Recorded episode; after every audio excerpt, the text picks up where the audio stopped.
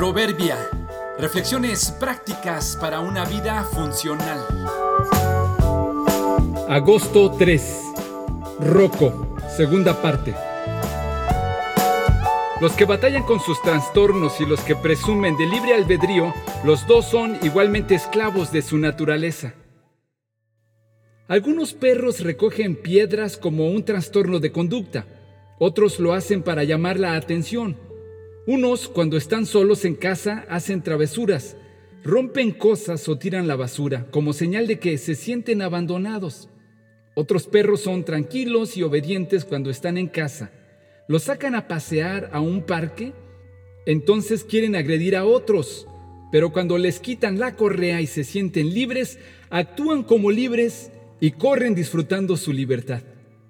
Un perro que vive en casa limitado a un espacio o que le sacan sujeto a una cadena o correa, quisiera ser libre como los que viven en la calle sin dueño.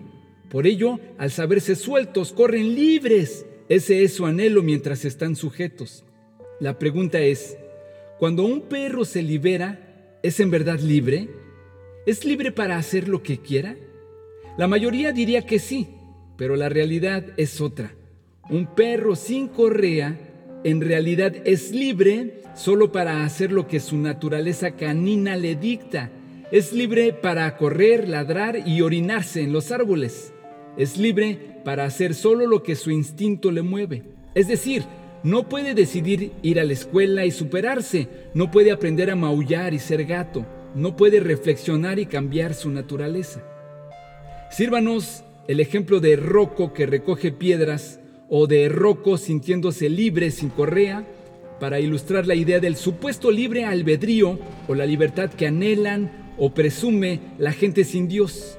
Aquel que argumenta ser libre para hacer y pensar lo que quiere, en realidad es libre solo para hacer lo que su naturaleza pecaminosa le dicta.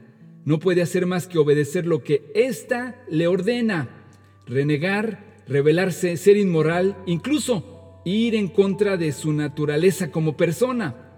Son solo manifestaciones de nuestro instinto pecaminoso. No hay forma de ser completamente libres y la incongruencia es que entre más presumimos de ello, más manifestamos nuestra esclavitud a nuestra naturaleza caída.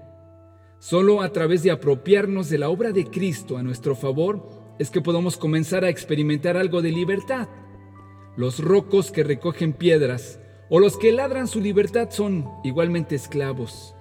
Pero Cristo puede hacernos libres para decidir adecuadamente y acudir a Él por un cambio en nuestra naturaleza. Jesús dijo, así que si el Hijo los libera, serán ustedes verdaderamente libres. Juan 8:36